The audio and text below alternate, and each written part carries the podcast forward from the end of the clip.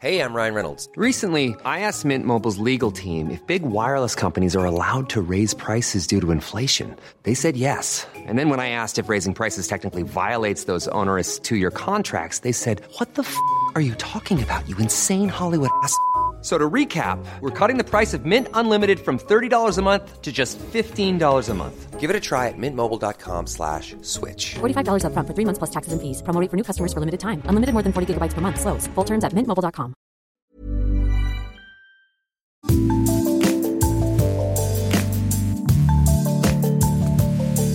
Salut, c'est Anne-Laetitia Béraud. Bienvenue dans Minute Papillon.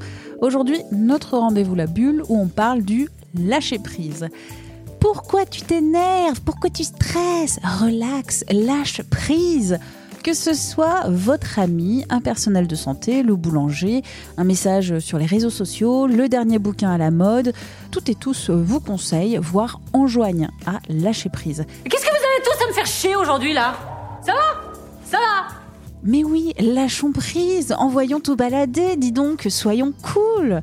Sauf qu'il y a, bah, en plus d'une crise mondiale sanitaire, économique et sociale, le travail assuré, les papiers à remplir, le rendez-vous du petit dernier à fixer, l'appel à la banque pour la fin du mois, la grand-mère qui va pas très bien, le plombier qui n'a pas envoyé sa facture, la machine à laver qui devient obèse, le frigo qui lui crie famine. Bref, euh, tout va bien. Parce que lâcher prise devrait pas être une injonction angoissante et totalitaire, j'ai contacté Paul-Henri Pion, psychopraticien de thérapie brève, qui a écrit plusieurs ouvrages sur le lâcher prise, dont le dernier, 5 ans d'exercice pour lâcher prise aux éditions Erol. Première question à Paul-Henri Pion, lâcher prise, en vrai, ça veut dire quoi? Dans le contexte de la pandémie qui nous limite, nous contraint et nous enferme, rester acteur de sa vie. C'est-à-dire composer avec les contraintes, rebondir dessus, percuter sur ce qui se présente pour euh, sortir du subir. Mmh. Et, ça, ça nécessite d'avoir des fonctions cognitives et des fonctions émotionnelles qui sont opérationnelles. Et donc lâcher prise va être d'abord commencer par devenir acteur, rester acteur de sa vitalité, de sa physiologie. Est-ce que vous aussi vous vous rendez compte de ce discours sur le lâcher-prise extrêmement fort dans la société aujourd'hui? C'est une injonction au lâcher-prise. Comment vous l'interprétez? J'entends cette injonction et j'entends surtout que derrière cette injonction, il y a un phénomène qui peut être très anxiogène. Si j'ai besoin de lâcher prise, si je considère que j'ai besoin de, de lâcher prise, c'est que je tiens prise, c'est que je suis accroché. Si je suis accroché, c'est que j'ai bonne raison d'être accroché. Donc ça veut dire que si je lâche, la réception risque d'être très douloureuse. Donc demander aux gens et donner comme injonction aux gens de lâcher prise alors qu'ils s'accrochent et qu'ils ont de bonnes raisons, ils ont de bonnes raisons pour des raisons éducatives simples. Notre socialisation nécessite qu'on se contrôle. Nécessitant qu'on se contrôle, on en arrive à développer des attitudes qui sont contre nature et qui deviennent des, tellement euh, pratiquées qu'elles deviennent excellentes et avec le temps, elles ne sont plus adaptées au contexte. Et comme elles ne sont plus adaptées au contexte, puisque le contexte c'est ce qui varie le plus, eh bien nous faisons des choses qui nous mettent en souffrance et qui sont celles qui nous ont permis de nous socialiser. Donc il est quasiment impossible de les lâcher. Et on s'y accroche et c'est normal. Et donc cette, cette injonction de lâcher prise, je ne sais pas d'où elle est partie. C'est une, pour moi, c'est une mode qui permet de mettre les gens en difficulté. Il s'agirait plutôt de leur faire remarquer, à mon avis, que la cognition dépend de la qualité de nos émotions, de nos interactions, qui dépend elle-même de la qualité de notre physiologie. Et que nous avons la capacité d'être acteurs de notre physiologie. Donc, si lâcher prise, c'est une injonction qui est entendue comme tomber, excusez-moi l'expression, mais se casser la figure, euh, eh bien, je trouve que c'est une, c'est une injonction qui est dangereuse. En revanche, si derrière lâcher prise, c'est une injonction de type séduit la vie, séduit ce que, l'objectif que tu recherches pour qu'il te tombe tout délicatement, qu'il te nourrisse délicatement et qu'il arrive à toi, oui. Lâcher prise, c'est cultiver une voie dans laquelle nous trouvons la façon d'être acteur. Nous trouvons la façon d'être acteur quand nous avons notre cognition notre capacité à traiter l'information, qui est en accord avec nos émotions, c'est-à-dire notre capacité à être en relation avec le monde, qui est en accord avec notre physiologie, c'est-à-dire l'activité interne, le rythme auquel fonctionne notre organisme. C'est pour ça que j'ai écrit ce petit bouquin sur euh, les 50 exercices de lâcher prise, puis deux autres livres sur le lâcher prise. C'est pour essayer de faire comprendre qu'en fait, c'est une attitude générale qui est loin d'être une injonction, qui est plus une hygiène de vie. Comment lâcher prise devant les contraintes extérieures Par exemple, une crise sanitaire mondiale qui se double d'une crise sociale et économique. Il y a des contraintes extérieures. Les contraintes extérieures euh, qu'on subit, il s'agit de se rendre compte que nous n'y pouvons rien. Lâcher prise, c'est avoir la capacité de réaliser qu'elles s'imposent à nous, que s'opposer, les refuser, les nier, c'est s'épuiser inutilement et que ça peut même conduire à un épuisement fatal. Ça peut conduire à une série d'échecs qui laminent complètement l'estime de soi.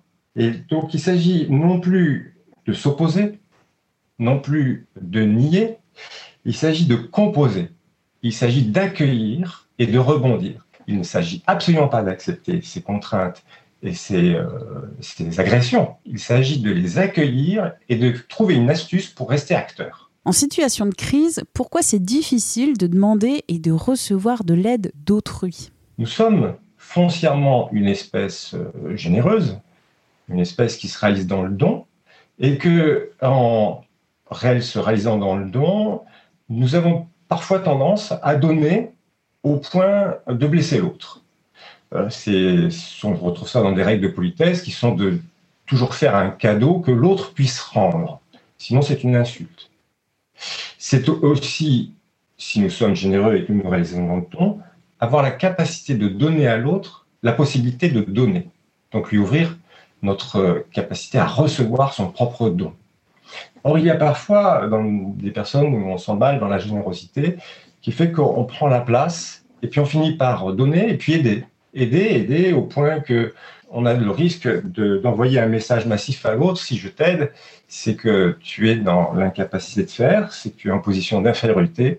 Et là, personne n'aime être vu en situation de faiblesse et d'infériorité. Or, quand on reçoit de l'aide, c'est bien quelque part, nous sommes dans cette situation d'infériorité d'incapacité, ce qui est humiliant et blessant quelque part. Alors bien sûr, il y a des situations d'urgence où il y a nécessité d'intervenir massivement. Et puis il y a toutes ces situations du quotidien où on a tendance à se faire à la place de l'autre, à avancer euh, pour euh, l'aider, l'accompagner, alors que peut-être il n'a rien demandé.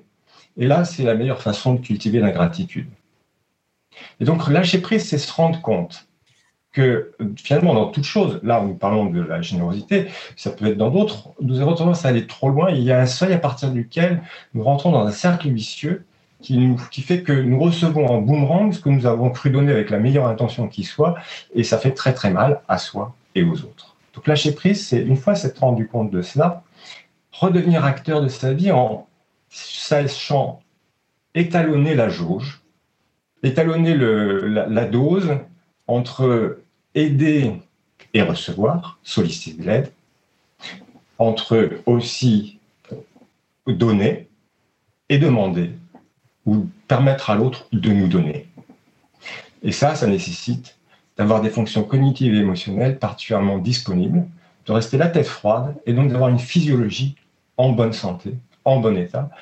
Est-ce que vous, Paul-Henri Pion, vous arrivez à lâcher prise facilement? Euh, je, suis qu'un simple être humain limité. Donc, euh, oui, je cultive la voie du lâcher-prise. Cette voie, c'est une voie que je, que, je compare à celle de l'éveil et de la conscience. C'est une voie qui nécessite d'avoir une conscience immédiate disponible. Et c'est une voie qui est particulièrement exigeante. Donc, lâcher prise, c'est tout sauf un pique-nique, comme disaient les Anglais, sauf une, une, une promenade de santé, comme on dit en français, bien que ce soit une une route, une voie, un chemin de santé. Et oui, euh, j'essaye. Alors, il est vrai que la pratique de la thérapie stratégique et systémique, comme euh, l'a développé l'école de Palo Alto, qui est fondée sur une observation de ce qui se passe maintenant, aide à être vraiment dans l'ici et maintenant. Merci à Paul-Henri Pion pour cet entretien. Minute Papillon avec son point d'exclamation. Vous le retrouvez sur toutes les plateformes d'écoute en ligne. Vous pouvez vous abonner, c'est gratuit, nous évaluer avec des petites étoiles et surtout, surtout, nous envoyer des idées, des commentaires, des critiques aussi à audio-20minutes.fr. On se retrouve demain. D'ici là, portez-vous bien.